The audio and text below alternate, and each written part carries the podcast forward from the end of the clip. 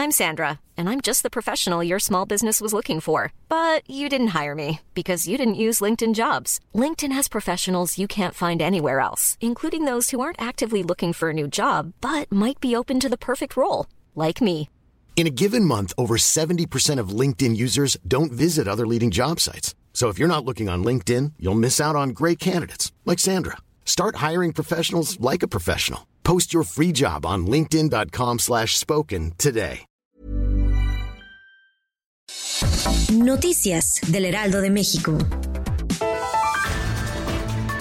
La bancada de Morena en el Senado prepara 18 reformas en materia de energía y telecomunicaciones, las cuales van desde el combate a la corrupción en contratos petroleros, cambios en nombramientos para Pemex y CFE y hasta regulación de plataformas digitales de transportes.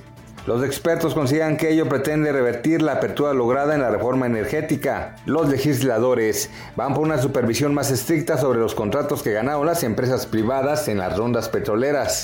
Un nuevo ataque del violador serial de la Ciudad de México fue detenido por elementos de la Secretaría de Seguridad Ciudadana de la Ciudad de México. Ayer efectivo realizaban patrullajes en la colonia Bosques de Chapultepec cuando una mujer le solicitó el apoyo, ya que un individuo la amagó con un cuchillo y la obligó a internarse en una zona oscura para realizar tocamientos. El probable agresor fue detenido en la misma zona y se le aseguró un arma blanca referida por la afectada. Fue puesto a disposición del agente del Ministerio Público en la Fiscalía Especializada en Investigación de Delitos Sexuales, quien determinará su situación jurídica y continuará con las indagatorias correspondientes.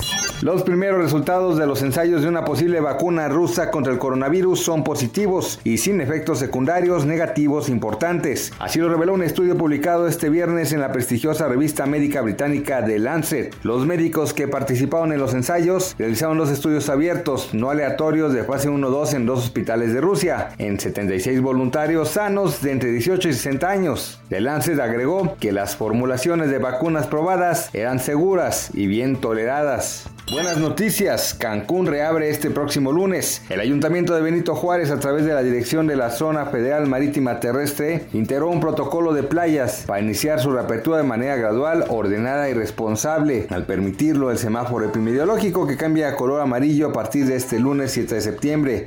De acuerdo con el protocolo, la afluencia será permitida del 60% de lunes a domingo en un horario de 9 a 17 horas. Asimismo, se considera la apertura gradual y respecto a la sana distancia, por lo que el acceso será controlado y los asistentes deberán incorporarse a la línea de acceso guardando el espacio permitido.